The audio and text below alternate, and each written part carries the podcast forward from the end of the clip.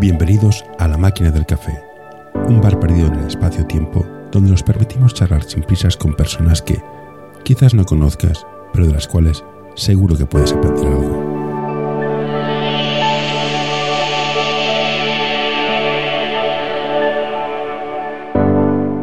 Hola Frank, gracias por tenerte aquí.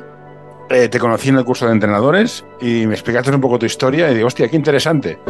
Vamos a conocerte. Entonces, tú jugabas a básquet y te dio por hacerte árbitro. Por...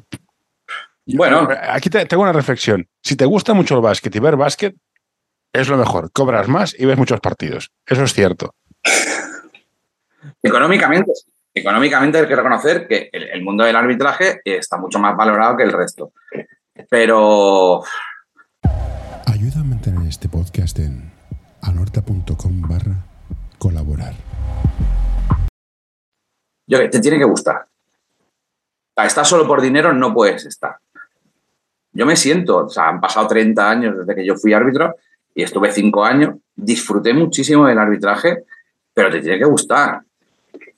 Porque tú ahora te encuentras árbitros que tienen la edad que yo tenía, yo digo, pero si no sabes ni la mitad de reglamento que sabía yo. Y ya no es lo que yo sabía en su momento, que más o menos lo tienes fresco, es que ahora que lo- es más ocio otra vez, no me lo tomo tan en serio, aunque me lo, me lo he vuelto a tomar un poco en serio. Eh, yo ahora el reglamento lo tengo muy olvidado porque hay muchos cambios y sigo sabiendo más reglamento que tú. Tú no, un ejemplo, ¿eh? tú no puedes ser que me expulsen una jugadora con cinco faltas y me amenaces de técnica porque no la cambio de forma instantánea. Tienes, tienes 40 minutos, 40 segundos para cambiarlo. Pues 30 segundos es ahora, me parece. 30 segundos. Y digo, pero calma y tranquilidad. Pues no, no. No hubo manera de hacérselo entender, ¿verdad? Ostras, pues entonces, si a esta ecuación que le dices tú le sumamos que los entrenadores, muchos, y los jugadores tampoco saben la norma, ¿qué esperamos Claro que pase? Ay, es que ese es el problema. O sea, yo entiendo la filosofía, por lo menos aquí en Cataluña, que en cada categoría tú te encuentras un jugador que tiene un nivel, un entrenador que tiene el mismo nivel y un árbitro que tiene el mismo nivel. Pero cada uno tiene que estar un poco especializado en lo suyo. Yo de 0 a 10 tengo un 3 y tengo un 3 como jugador y yo juego pues a nivel 3. Quiere decir pues, que voto a duras penas con la derecha, voto con nada con la izquierda y hago alguna entradita. Como entrenador estoy a nivel 3. Quiere decir que sé indicarte mínimamente cómo trabajar una individual, sé indicarte más o menos cómo tienes que buscar una ventaja y tira que te vas. Y como, como árbitro, mínimamente tengo que saber pues, cuándo un jugador se puede cambiar o no, cuándo hay que pitar falta, cuándo hay que pitar pasos y cuándo hay que pitar las cosas que tengas que pitar, cualquier infracción de tiempo, lo que sea. Pero yo qué sé, cada uno un mínimo de su nivel. Según se va avanzando, cada uno tiene más nivel, pero, pero yo qué sé, unos mínimos en un cadete femenino, nivel B, que no es ni bajo ni alto. Ya, Sí. pongo este ejemplo porque ha sido este año. No, ¿eh? sí, sí, sí, digo, digo, que, que hay cosas que ni el árbitro lo sabe, ni el jugador lo sabe, y asumiendo que arbitrar es muy complicado. Y también Sí, sí. te pregunto, ¿crees que el arbitraje pasa lo mismo que en el mundo del entrenador? Que los mejores deberían estar más abajo, porque arbitrar preinfantiles has de saber, no tan de arbitraje y de psicología de niños, porque si un árbitro en preinfantiles lo pita todo, no juega nadie. ¿Cómo se hace, en tu fase de, árbitro, cómo se gestionaba el dejar pasar, la gestión de la ventaja? Si no tiene ventaja, dejo jugar. Hostia, eso es muy difícil de entender para un árbitro y para un entrenador. Dices, "Hostia, lleva media hora en la zona con, con- siete años. Sí, pero si no saca ventaja, déjale, o ha hecho dobles, pero es, igual, tampoco está, estaba en su. Todo esto, ¿cómo se gestiona? Yo creo que tanto para el arbitraje como para entrenar, más o menos hay que seguir una misma regla. En mi opinión, ¿eh? que a ver, yo, soy, o sea, desde mi ignorancia, yo cre- creo que, hablando del arbitraje, por ejemplo, yo cuando arbitraba, si arbitraba niños más pequeños, claro, tienes que valorar la edad y el nivel. Porque en una misma edad, 10 años, no es lo mismo 10 años nivel A que 10 años nivel COD. Entonces tienes que valorar qué nivel estás arbitrando y qué edad estás arbitrando. Yo creo que hay que educar. Un árbitro no puede pitar algo y pito como si estuviera arbitrando un senior, un sub-21 o un junior. Yo tengo que pitar y decir que te estoy pitando para que ese niño aprenda o esa niña.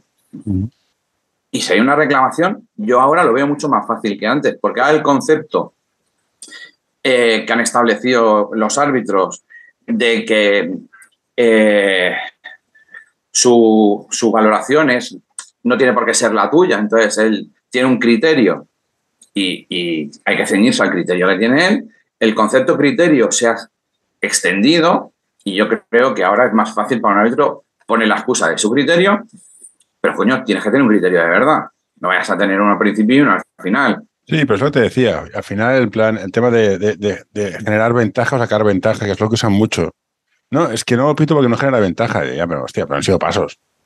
Bueno, yo soy partidario de Hay, hay un, hay un vídeo que no sé si ya corre por internet, ahora ya no corre por internet, pero no hace mucho que corría, que era un jugador NBA que recibía, iba caminando, hablando con un compañero, con la pelota cogida entre. Sí, Westbrook, que tengo un cariño. iba caminando todo su campo defensivo. Saca ventaja. ¿Hay algún ofensivo? Son, son, pasos, a es que, es que no puedo con eso. Y ese caso, por ejemplo, es muy exagerado, pero yo no le veo el problema. Que vaya un defensor, que se acerque un defensor y tendrá que dejar de hacerlo. Ese caso es muy exagerado. Es que, no, no, que tienes razón. Está puesto así y tienes razón. Es, la, es el reglamento. Vale, me lo como con patatas. Pero no me gusta. Igual que el paso cero. Que sí, que da ahí mismo, pero no hay Dios que pide un paso cero como Dios manda. Vale, sí, es lo que hay. Bueno, vale, perfecto. Pues muy bien. Sí, sí, el paso cero es una cosa aparte. Porque hay, hay. O sea, yo he tenido que hacer un esfuerzo. Los que somos de una generación, hemos tenido que hacer un esfuerzo. me cuesta un montón. O sea, con el pie en el suelo, con tener, claro, es que empezamos con tener control del balón. ¿Qué es tener el control del balón? Unos no, es que lo tengas controlado. ¿Con dos manos o con una? ¿Con una y control? Ah, depende. Y que estés en movimiento. Bueno, pero yo toda la vida he contado un 2 y para adentro, un 2 y para adentro. Tener que contar ahora un 2 o 0, un 2, me resulta, me ha resultado complicado adaptarme. Pero bueno, te adaptas y ya está. Es la norma que hay. Pero volviendo, ¿Qué, se siente ser árbitro y cómo fue el paso de ser jugador a ser árbitro? En, plan, Arbi, que no, pitas nada, ah, pito lo que veo. Es como, yo lo viví muy natural. Claro, mi recuerdo es vago, pero yo lo viví de una forma muy natural. Yo viví, pues bueno, empecé a jugar menos, empecé a jugar en equipos más flojos. Para jugar lo que jugaba, jugaba en la cancha del barrio y me divertía. Y mientras, pues ya se acercaba una edad donde los que tenemos una edad tuvimos que ir a, perder nueve meses y, dije, bueno, pues te ganas algo de dinero y vas haciendo. Y es cierto la gente que dice que cuando te haces árbitro ves mucho básquet, ves básquet de todos los niveles y si te gusta aprendes más. Yo creo que viendo baloncesto y llegué a ver baloncesto de un cierto nivel, porque disfruté de algunos partidos como árbitro, creo que ahí mi cabeza pasó de esto es un juego a esto tiene mucho que ofrecer. Y empecé a disfrutar de mira cómo se mueve este, mira cómo se mueve el otro.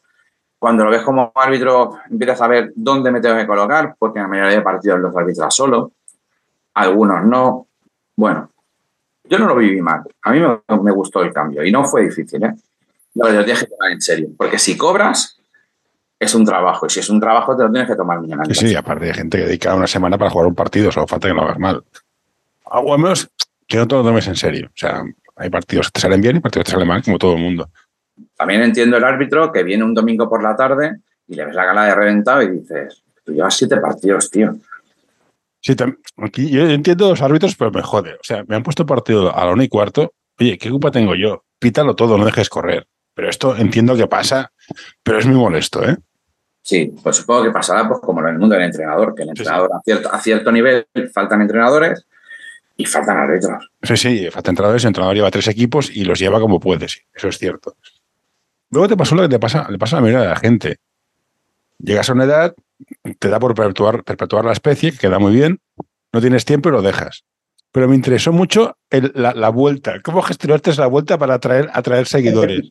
bueno, pues la vuelta al baloncesto fue muy fácil. Yo un día quería que mi hijo empezara a tener una edad de tener que hacer deporte colectivo, porque yo creo que es imprescindible hacer un deporte colectivo. Y, y yo no quería obligarlo a ir a hacer el baloncesto. Entonces, ¿qué, dije? ¿qué pensé? Dije, mira, vuelvo yo al baloncesto y a ver si viéndome a mí eh, dentro de un deporte, quiere compartir el deporte conmigo. Llamé a la federación y pregunté, mira, eh, quiero volver, ¿qué es lo más fácil? Dice, mira, fácil es ser árbitro, vuelves, pero como lo dejes a Dios, porque tienes que renovar de forma anual. Y no, sí que puedes hacer un curso de recuperación, pero vamos, si estás dos, tres años sin arbitrar. En cambio, si eres entrenador, tú te sacas el nivel que te saques y eso ya para siempre. Y dije, mira, yo no tengo edad de ir renovando cada año, digo, vaya a ser que solo lo use este para que vuelva mi hijo. Pues me saco el de entrenador y chimpú. Y lo liquido. Tuve un problema. El profesor que me tocó. Me tocó un profesor, me, Juan, Joan Cortés. Maravilloso, maravilloso. Hizo que me enganchara. Y de rebote, tal y como me saco el nivel cero, Joan Cortés me hizo ver el, enseñar baloncesto de una manera diferente que yo nunca había valorado, ni cuando era joven, recibo una llamada y me ofrecen un equipo en el club del pueblo, donde estudia mi hijo. Y todo rodado. Pues me saco el nivel cero, me engancho, voy al club del pueblo, mi hijo se quiere apuntar y me salió todo perfecto. Luego nunca te sale cuando quieres, pero esta vez tuve la gran suerte de que salió perfecto. ¿Y como padre qué eres? ¿Aún tío, a un, a un muchacho, muchacha, adolescente, teenager, ser humano, lo que sea, se saca el nivel cero y te dan un equipo de niños, ¿solo con el nivel cero tienes suficiente? ¿O Ni habla. ¿qué, qué retos ves al llevar un equipo de básquet? De niños, en teoría con nivel cero llevas hasta mini, creo que es. Sí, yo estaba totalmente, llevaba, llevé un mini, un mini masculino. Yo estaba totalmente desconectado del mundo del baloncesto, porque un chaval que todavía pues, juega en un sub-21, juega en un senior, entrena, pues bueno, lo que ve lo aplica, que quizá no debería estar, no es correcto, porque lo que ves de un nivel y no puede aplicarlo igual. Yo iba solo con muchísimas ganas, con ganas de que todo fuera fantástico para que mi hijo se enganchara. ¿Y qué hice? El maravilloso mundo de YouTube.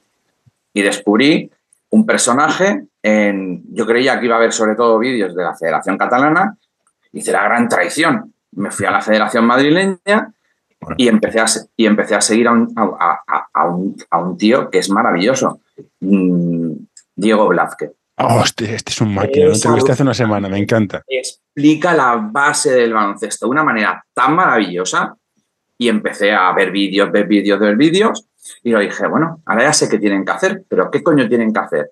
Y fui a uno de los personajes, que has, le, le, llamo personaje con todo el cariño del mundo, ¿eh? que has entrevistado hace poco y empecé a ver vídeos de Jota.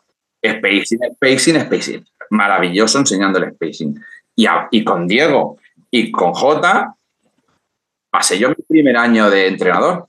Ángel Jareño. Tiene, solo tiene, tiene dos o tres vídeos y el libro es brutal. Te lo recomiendo. Pues así, así aprendí a enseñar. Con J y con Diego. No te vayas a creer tú que... Y con la, el enfoque que me había dado Joan Cortés. ¿Qué enfoque te dio Joan Cortés? Para que...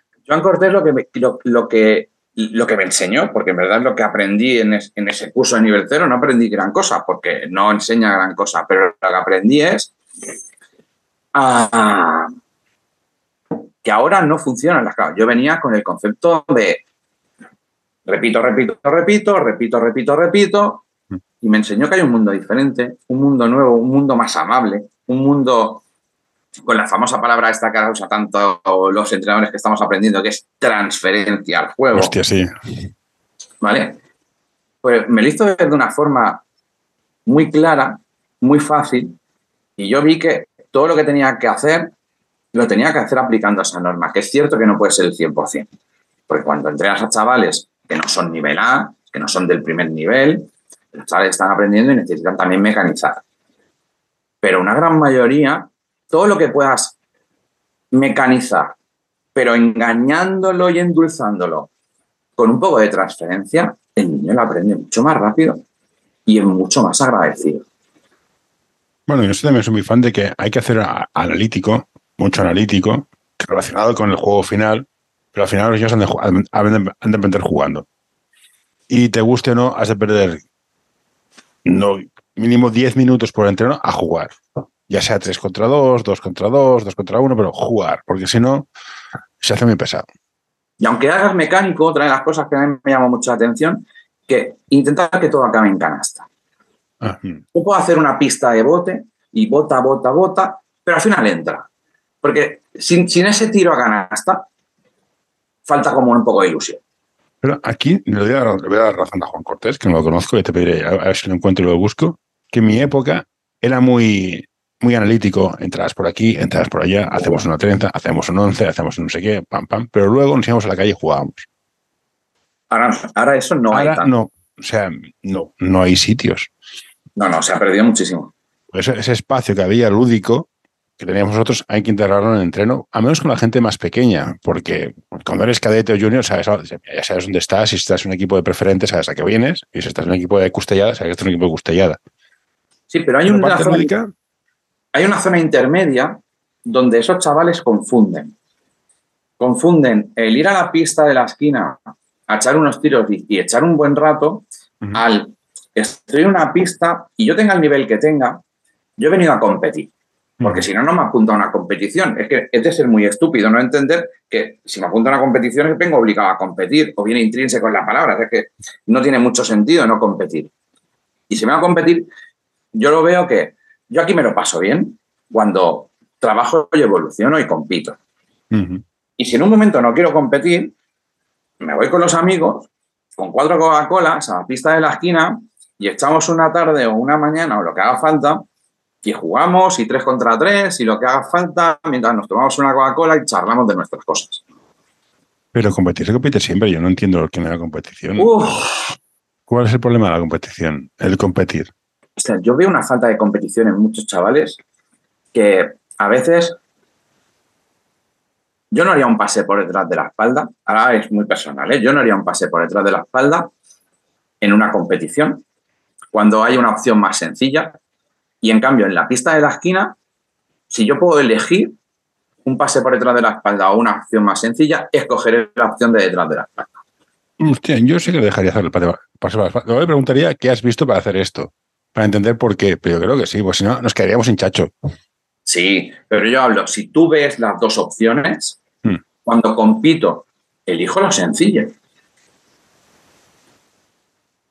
En teoría es es, que no tenga- es- es- es un juego de estadísticas el básquet. Es la opción más fácil. Pues, por eso es mejor pasar a un tío que está solo debajo del aro que tirarle triple. Efectivamente, que ir a la opción más eficiente y la opción más Sí, sí. eficiente acostumbra a ser lo fácil. Acostumbra. ¿eh? Pero por eso te digo, yo veo mucho pase por detrás de la espalda en niveles intermedios. Cuando yo sé que ese chico o chica ha visto la otra opción, Sí. Pero esto es NBA, ¿eh? bueno, No es que hagas el, pa- el pase por la espalda, porque hay un tío que está detrás solo, no ha visto a nadie y has pasado por la espalda y todo esto lo compro. Y otro es el pase flashy. De, ostras, mira lo que hago. Y dices, bueno, sí. Y te No, un no más back de tres con alternativa. 10 Y esta es años. alternativa, eso es súper correcto, pásala por, por donde haga falta. Pero cuando hay alternativas, Sí. ah, si estamos compitiendo, hagamos algo que sea sencillo y eficiente. No sé, yo, yo- yo creo que tendría que mirarlo en cada caso concreto. Yo soy muy fan de, sobre todo con niños pequeños. Tú, tú haces, tú prueba cosas. Luego me explícame por qué me las pruebas, ¿eh? porque a mí me parece muy bien que te tiras un triple de medio campo. Explícame el razonamiento que- que te ha llevado a tirar de medio campo. Pero soy de entrada muy liberal, en plan, haz lo que te crea conveniente. Ten en cuenta que sois cinco, si, si te las tiras todas de medio campo, al final alguien te va, te- se va a mosquear. Pero soy más abierto en plan, probar cosas. Yo creo que ya cuando llegas a cierta edad, se, se- o esa locura que tiene el niño que hace, que hace el loco, está orientada a la eficacia y a la eficiencia, o acaba jugando donde puede. Eso no hay más. No sé, Pero, no digo, sé, yo soy muy fan de probar cosas. Entonces, al final, hay gente que te sorprende y gente que dices, bueno, vale. Yo es que ya lo digo, ya te digo, yo lo veo muy enfocado a, a- veo demasiada NBA, intento introducirla cuando quizá no tengo el nivel todavía y tengo mucho tiro de 7 metros, tengo mucho tiro, o sea, muy- mm, intento hacer un mate o la intento pasar por detrás de la espalda. No, Cuando no tengo el nivel. Cuando no tengo el nivel. Por eso te he dicho, en niveles intermedios veo mucho ese problema. La, NBA ha hecho, ha hecho mucho daño en, algunas, en algunos sitios. Estoy, yo de eso te decía, del step back de tres, estoy hasta el gorro. Porque, sí, cuando, cuando eres mini, tirar de tres, de step back, vas a estar solo. Que sí. pero tienes ni la fuerza, ni la mecánica, ni nada para tirar bien. Y aquí tendrían, aquí sería más crítico. o sea, este no te lo dejaría hacer. Es que no, no tienes, físicamente no tienes fuerza. Me costaría más aceptar esto. Y insisto, que tienes razón, que en esta generación que estamos ahora, al tener acceso a tanto NBA, tanto resumen, tanto highlight, a veces prostituimos o, corrompemos el, viaje del aprendizaje. En plan, es que antes de hacer eso estás haciendo, tienes cinco cosas que han de llegar antes. Antes de hacer un step back, has de saber tirar de entrada, o sea, saber tirar bien. Y quizás nos queremos saltar pasos muy rápido. Pero eso tiene que ver con competir. Yo creo que hay que competir. Me da igual que estés en nivel C como estés en preferente. Se trabaja para competir. Con buen con carácter, respetando al adversario, siendo honesto, pero, pero sé que es, para competir. Si no, para hacerte unas risas, tampoco te apuntas, lo que dices tú. Y no es el objetivo final, el objetivo es aprender, pero ¿cómo sabes que has aprendido?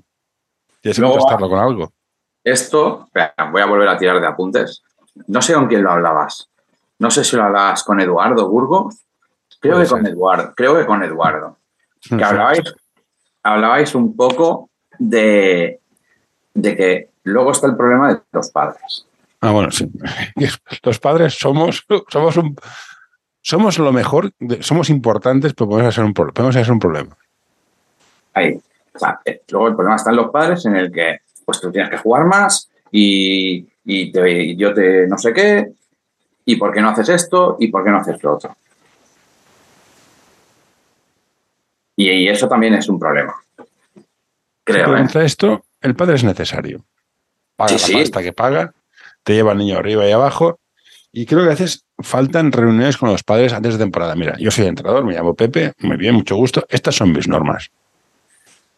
Y si te gustan bien, y si no, pues lo siento. El problema es cuando no pones normas, las cuatro o cinco normas que tengas claras, y al final, y en media temporada dices, no, es que yo soy así. Mm, el entrenador tendría que ser más valiente de defender sus, teorías ante los padres antes de empezar. Es como dices, voy a un restaurante, venga, vamos, ¿a cuál vamos? A uno vegano. Y dices, no, yo, no entro. O sea, no, yo, yo me das un bistec o no como. Vale, pero me lo dices antes, no una vez dentro. No sé, el, tema, el tema de las reuniones con los padres es complicado para mí porque es algo un año complicado para mí. Ah, bueno, vale. Es algo personal, ¿eh? Sí, sí, sí, sí, pero que... es algo un año complicado como entrenador, como padre estoy encantadísimo, ¿eh? Pero habiendo padres de todos los tipos, ¿eh? Porque eh, llevo, llevo, unos cuantos. Pero hay que, hay que comunicarse con ellos. Entonces, te, te, tocará uno que es un cafre. Vale, pero, ostras, nosotros 11 Luego están los padres que son cafres y tienen liderazgo y te arrastran a cuatro más. Entonces ya tienes unas risas que te mueres. Pero has de informar, porque al final te dejan la cosa que más quieres que, y pagan una cuota a dejar a un señor que no conoce de nada. En tu caso tienes pinta de ser un señor, señor ya con una edad, con niños, vale, pero imagínate y tienes un pimpollo de 18 años. Esto lo, ya digo, en los últimos podcasts que, has hecho, ah, lo habéis comentado y, y no me quiero repetir, pero súper imprescindible, sobre todo, aunque sea joven o no, que todas las reuniones con los padres haya o dirección técnica O, un, o, coordinación o haya alguien que te dé soporte. Hombre, eh, no, es, tanto que estén o no estén, sino que cuando es un tema técnico, táctico o de equipo, está el director técnico, lo que sí está claro es que la dirección técnica te da soporte, de apoyar. Si te dejan vendidos, en plan, bueno, vale, pues venga, haced lo que salga de las narices, porque yo aquí, que cobramos por esto, pero no cobramos en función del tema que metemos. Con lo cual, mm, yo tengo un trabajo. esto, eso, de que cobramos es otra discusión, porque por lo menos, por lo menos mi forma de verlo. Tenemos unas exigencias de un, trabajador profesional, tienes que tener un título, tienes que mm. tener un contrato laboral, por lo menos yo lo tengo. Tienes que tener un contrato laboral, tienes que estar adscrito al ROPEC, los penales, una serie de cosas para poder trabajar. Pero luego nadie te respeta como profesional. Cobras ciento y algo euros o 200, nadie te respeta. Y falta mucho respeto por el trabajo que haga un tío como yo, un tío como tú, o una chica de, de, 20 años o, 16 o los que tengan. El mismo respeto. Entonces, yo creo que hay un problema a la hora de, de la visión que se nos tiene. Porque yo cuando voy al colegio, eh, yo no hablo con dirección. Si tengo un problema con el niño en el colegio, yo no voy a hablar con dirección. No, Yo es una profesora. Y una reunión con el profesor. ¿Qué diferencia hay? No, ninguna. Estamos educando, ¿eh? En el fondo. No hay ninguna diferencia. Hoy quiero recomendarte este podcast. Psych and Roll, un podcast sobre psicología y deporte en el que tratarán diversas temáticas relacionadas con ambas disciplinas. Un programa creado para aportar realidad y necesidad en torno a la psicología, además de facilitar un espacio donde la comunicación sobre ciertos temas esté libre de tabús, estigmas y etiquetas. Hoy quiero recomendarte este podcast. El alma del juego by Soul Basketball, el podcast en el que charlaremos con personajes del mundo del básquet con diversidad de carreras, funciones y experiencias para que nos acerquen al alma de nuestro deporte, el baloncesto. Yo creo que falta un poquito de respeto por, porque tenemos las obligaciones, pero luego no. no Ya, pero yo estoy aquí y quiero creerme esta frase que no atribuyes a, a- a la maldad lo que es el efecto de la estupidez. Ya. Tra- Traducidas en plan, es que hay gente que no sabe. Ya está, y no pasa nada. Y son muy lanzados porque no saben. Quiero pensar que es eso, por eso creo que es importante la comunicación. No sé si es el entrenador que se va a reunir con, con los padres o el club decirle, mira, esta es la filosofía del club, si te gusta bien, sea cual sea, ¿eh? puede ser tan dura como en plan, aquí si vale, vale, si no a la puta calle, o aquí somos todos una familia todo el mundo juega, lo que sea. Estas son nuestras normas, si os gustan bien, y si no, oye, hay cientos de clubs. Y el apoyo del director técnico. Yo he visto, entrenadores con unos pollos en la pista que dices, o sea, yo soy entrenador, aquí tenéis los, los niños, ah, digo, es muy buenas. A mí no me apoya nadie y yo me voy. No tengo, no tengo, no tengo que aguantar estas mierdas. Estoy de acuerdo. Mira, yo este año he tenido una situación complicada porque yo hace nunca, no, cuando era un chaval sí que había entrenado así algún equipillo femenino, y, porque adoro el baloncesto femenino. Y este año tuve la oportunidad de llevar un cadete femenino. Claro, yo tardé prácticamente hasta Navidad a adaptarme. Entonces, mientras yo me adaptaba no me adaptaba, surgieron muchos conflictos. Pero una vez adaptado, los padres no subieron, algún padre, perdón, no supo ver el cambio. Igual que has tenido una conversación con tu hija de no me adapto al nuevo entrenador. Una vez te adaptas, Mm. ¿dónde está el problema? Ahora, he tenido, un año marav- he tenido un año maravilloso, ¿eh? Pero es una cosa de dos, ¿eh? Es una cosa. Digo dos porque es el, el equipo como colectivo y el entrenador. Tienen que querer los dos. Sí, sí, está claro. Y si los a, dos veces no, a veces no enganchas y ya está, y no pasa nada. No, no, si no han enganchado, bueno, ah, no han enganchado y hay que cortar y se acabó. Ahora no sé a quién cito, pero no sé si ha sido entrenador del, de Barça o de Madrid, ¿eh? uno de los dos. Y decía que era imprescindible que tú tengas como entrenador una o dos personas que sean como tu eco dentro del vestuario. Si Bueno. no tienes uno, uno o dos jugadores que repitan todo lo que tú crees e intentas aportar dentro del vestuario, no te seguirán. Bueno, pero esto es el problema de todos los entrenadores, sobre todo de, de, de, EVAs, de, de, de seniors de alto nivel. Vender tu proyecto, vender mi idea. Oye, mi idea es jugar a correr.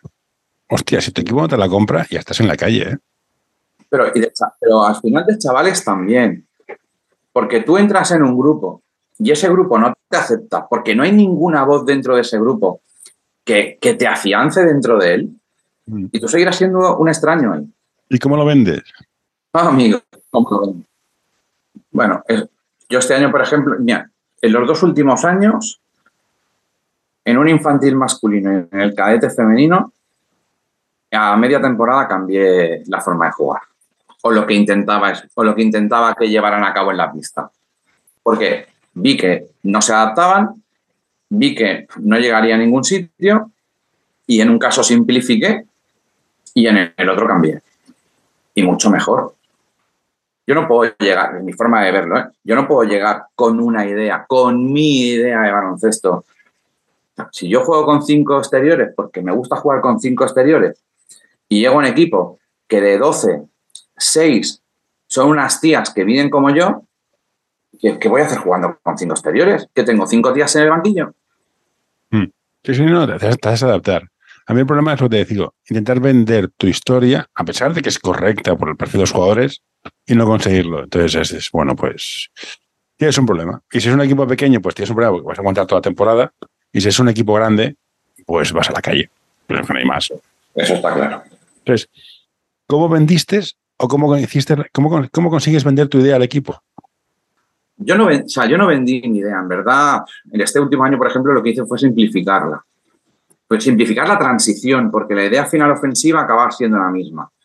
Eh, lo que hice fue simplificar un poco. Y lo que conseguí que me compraran fue porque conseguía que me creyeran las jugadas. El problema está en que no me creían. No me creía nadie. Porque, pero venían de un perfil muy diferente. Venían de un perfil muy diferente y tardaron mucho en adaptarse. La clave fue en la que, la que yo creo que es la líder, la, líder en pista, que, tiene una, tenía una garra impresionante. En Navidad hizo un cambio de chip. Cuando vio, no sé si, no sé qué pasó, pero no sé si vio que yo me intentaba adaptar al equipo, intentaba facilitar y dijo, hostia, este tío, este tío está trabajando para nosotros. Al final es eso, ella. Ellas tienen que tener una idea clara de que tienen que jugar para ti, pero tú estás trabajando para ellas. Si el trabajo que haces es malo, cámbialo. Y la chica esta, pues no sé si lo vio, hizo un cambio y una vez esta se alineó a mi lado, poco a poco fueron viniendo todas. Sí que es cierto que todas no vienen al final. No, evidentemente, no son, no son, borregos. Y cada cual tiene su criterio, pero cuán importante es hacerte con el, el líder moral del vestuario. Llevártelo a tu lado te, ahorra muchos problemas. El, líder moral me, he tardado este año en nueve meses en traerlo a mi lado. Ah, para, mí fue, para mí fue una, prácticamente lo consideré una victoria. Pero no, o sea, para mí fue maravilloso en el momento en el que tuvimos una conversación. Al final es hablar. Hablar y entenderte. Son chicas y, de 15 años y, y son súper inteligentes. Y al final hablando, te acabas entendiendo y es cuando al final te acaban creyendo. Porque tienes que ser verdad. Si no eres verdad, no conseguirás nunca nada. Y, ahora que me ha venido a la cabeza, yo que te soy un tío muy disperso, ¿Qué aprendizajes de árbitro te, han sido útiles como entrenador? Uy, ser muy pesado con, con el reglamento. Soy muy pesado. O sea, eh, desde el momento que entra a la pista, tienes que ir a pedir el cambio y pídelo, por favor, porque la persona que está en la mesa, si está trabajando porque es un árbitro, es una mesa federada, cobra una mierda. Pero si no, es una chavala, un chaval del club que está haciendo un favor por 5 euros a, fin de semana o, 10, o sé educado o educado y pídelo por favor. Cada vez que te piden una falta, levanta la mano. Es que si no ha sido, me da igual, levanta la mano. Este deporte funciona así. Pero esto, perdóname, te paré la cinta, como decía el gran José María García, no es reglamento, son valores deportivos. Sí. Y escasean. Pero por eso decía, empezando por cosas tan sencillas como esta, a luego ser muy pesada. Si pongo un pie y pongo otro, es porque tengo que poner un pie y luego poner otro, y no puedo poner un tercero si no lo he hecho de esta manera. Y si defiendo, no puedo echar las manos más para adelante del cuerpo. Bueno, todos los detalles. El bloqueo tengo que estar muy bien colocado. El bloqueo ha sido un drama este año. es que no, no, es que no. Depende del nivel, no puedes hacer bloqueos. Que no saben hacer bloqueos, se mueven todas. Y la culpa no es, eh, no, es el bloqueador, es el que tiene la pelota, porque tarda una vida. Entonces, claro, no entra el bloqueo y como no entra el bloqueo, el otro se acaba moviendo. Hmm. Pues el bloqueo ha sido un drama. Y yo un día hice una gran pregunta. Digo, a ver, si nunca habéis hecho bloqueos, porque estáis en cadete primer año y no hay costumbre de, enseñarlo antes, y yo os lo he enseñado de una manera, ¿cómo puede ser que el primer bloqueo que hay en pista haya una falta en ataque? ¿Cómo puede ser? Porque haces un bloqueo como da la gana. Se ponen, nerviosas, se ponen nerviosas, pero lo entrenamos, lo entrenamos hasta, hasta aburrirnos. Y el primer bloqueo en pista, falta en ataque. dije, no puede ser, no me lo puedo creer. Pero bueno, esto, pasa. Yo ya por tomaba cachondeo. Montamos un sistema, haces ese sistema, lo repites hasta que te cansas. Y dices, bueno, vale, ahora partidillo. El sistema al segundo paso es la había saltado pasar por el forro y dices, pues bueno, hombre, no pasa nada. Hay que tener, hay que tener, hay que tener mucha paciencia y muchas ganas de aprender y ser muy humilde, que como dices tú, en plan, mira, esto no funciona. El sistema es bueno, pero como vosotros no funciona, cambiar el sistema. ¿Cómo se coge esa humildad? Yo con los años. No, pero pregunto yo porque... No, no, yo con los años. Yo, yo era un imbécil. de joven, como la mayoría de jóvenes, yo era un gran imbécil. Y con los años, pues yo qué sé, me he vuelto, pues, pues supongo que algo más humilde, tampoco mucho, eh, y reconozco mis errores. Y al final es eso, ser un poco, decir, bueno, si este se queja y este se queja y este se queja y nadie lo ve, pues bueno, es que a lo mejor soy yo. Y como entrenador, cuando te llega un equipo, te dan un equipo nuevo, ¿cómo estructuras lo que quieres ver? O sea, dices, mira, este es el equipo, o ya vas con la idea, mira, quiero un equipo para correr, o para tirar, o para jugar eh, small ball. O llegas, ves el equipo y dices, vale, este es el equipo, quiero jugar así, para jugar así necesito que hagan esto, esto, esto. ¿Cómo, cómo estructuras todo, toda la temporada o vas haciendo día a día y lo que salga? Pero es la gran pregunta. Mira, yo los primeros días no hago ni pretemporada ni hago nada. Yo primero día dejo, dejo que jueguen. Dejo que jueguen para empezar a conocer a los jugadores, para hacer pequeñas anotaciones, para ver qué hacen, si corren, si no corren, si intuitivamente alguno ya juega de poste, si alguien baja, alguien no baja, cómo defienden, si corren, si no corren, si les gusta trabajar, si hay alguno que le guste trabajar, no trabajar no le gusta a ninguno, a la gran mayoría. Y a partir de ahí decido. Tengo dos altos, pues quizás juego más con exteriores. Tengo tres, hay que tener un interior. Es un equipo rápido, vamos a correr. El poste es lento, busco un sistema de transición de cuatro donde pueda llegar a un poste final, hacer un tráiler y situarse. Pero yo qué sé. más emocionado el tráiler. Hace sí, palabras que nadie conoce hoy en día, sí, ya, ya. Pues intento adaptarme un poco. Eh, ¿Cómo llegas hasta ahí? Pues yo qué sé. Pues, pues la verdad es que no tengo ni idea. Y ahora que has entrenado un cadete, sobre todo cada vez más que el físico es fundamental, sobre todo cuando ves partidos de preferente, hostia, este nivel físico es espectacular. Tú tienes un equipo, me parece que es de pueblo, de barrio, algo por el estilo que dices, tenemos lo tenemos lo que hay. 20.000 habitantes. ¿Vale la pena hacer el físico o es mejor hacer, hacer la técnica? Porque claro, yo ese equipo de preferente y dices, no es que seáis más buenas que las que están abajo, es que es un físico que te cagas. Es importante el físico. O sea, yo, por ejemplo, en mi caso, sí que se les ha hecho una hora semanal de. Se les ha hecho una, hora semanal de físico. Y aún así se les quedaba corto. Se les quedaba corto. Y la demostración vino al final. Fuimos a un torneo. Eh, íbamos a ir prácticamente todo el equipo y al final se cayeron tres o cuatro, fuimos seis. Hacer un pequeño triangular donde jugábamos dos partidos seguidos. Mueres, no puedes jugar. A día de hoy no puedes. Las seis que vinieron, súper alineadas en la idea de juego que yo tengo, lo dieron todo. Todo. Fue impresionante. Pero eh, murieron. Murieron. El físico es súper importante. No, a ver, es importante, pero si, juegas dos partidos seguidos con seis jugadoras, vas a morir. O haces una zona marrategui y no corres ni para ir al lavabo, o mueres. Bueno, hicimos un poco el marranete, pero nada exagerado. Es que al, ritmo que se juega hoy, que se suele correr bastante, por eso digo, y creo que esa, esta es mi duda, es, yo quiero, yo pongo siempre, suelo poner media hora antes todos los entrenos para hacer físico. Porque a mí la pista es muy cara y perder la pista y haciendo calentamientos me parece una gilipollez y un insulto la pasta te cuesta la pista, son carísimas. Pero luego ese equipo se dice, no, es que nosotros hacemos tres horas de entreno cada, cada vez que entrenamos son tres horas. Una de físico, otra de tiro y otra de técnica. Y dices, joder.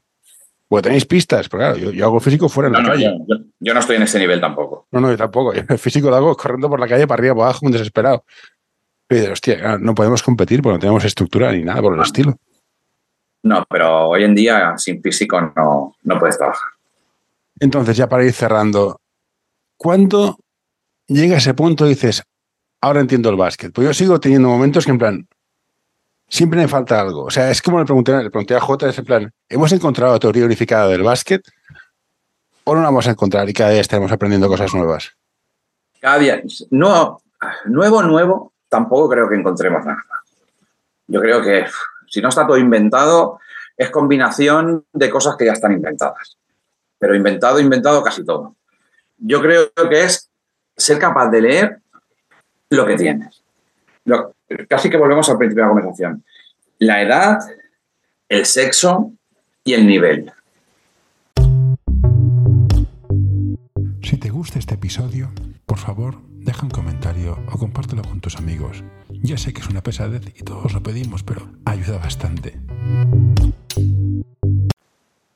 Yo creo que son los tres factores que influyen a la hora de tener que decidir, bueno, y las características físicas y, y- y intrínsecas que tenga ese equipo. Pero yo creo un poco que es partir de la base de la edad, el nivel y el sexo del equipo. Y ya para ir cerrando, la pregunta fundamental. ¿Al final se apuntó tu hijo a básquet? Sí, sí, este año Premini y como un campeón. Pues mira, objetivo logrado tú. Sí, sí, Al no, menos estoy súper contento. Estoy súper Es que ahora estoy pagando el precio de, de haberme enganchado. O sea, no lo puedo dejar. Ya que me descuido en YouTube está alguien explicando algo. O sea, eso es así. Mi hijo no tiene la enfermedad esta que tengo yo, pero bueno, muy pequeño. No, no, le da el tiempo. Yo tengo la Pero- suerte que a lo mejor he enganchado el mío a entrenar. Sí, ya te escuché el fin de semana que comentabas algo, ¿no? O lo has comentado en algún otro podcast y... Sí, sí, sí, y no, le, gusta entrenar. Y dices, no, que viene, quiero sacar. Bueno, hay que viene. Yo insisto mucho, te sácate el título a los dos, que si algún día tienes que trabajar y quieres un sueldo, mira, pues esto está bien, tienes el título. Pero está, está convencido, le gusta y se y lo, lo pasa bien. Pues, Yo creo que entrenar es generoso, porque lo que quieres es compartir lo, lo- lo poco que sabes. ¿Has llevado femenino? No, no, no, no. No, es, es, es un nivel, nivel, nivel que está por encima de mis capacidades. Te voy, te voy a explicar mi, mi- mi visión del femenino. Pruébalo, pruébalo un año. Pruébalo. Pruébalo. Psicológicamente es más complicado. Pero lo que te aporta como entrenador un femenino es tan, tan maravilloso. Son capaces de transmitir tan fielmente tu idea en la pista, son tan agradecidas, es maravilloso poder entrenar a un equipo femenino. Pues Maravilloso. mira, pues con esto vamos a cerrar la entrevista. Ahora voy a, voy a parar de grabar, te despediré, o sea, te digo, te digo adiós, pero no te vayas. Vale, vale. Pues bueno, Fran, un placer, me ha encantado. Igualmente.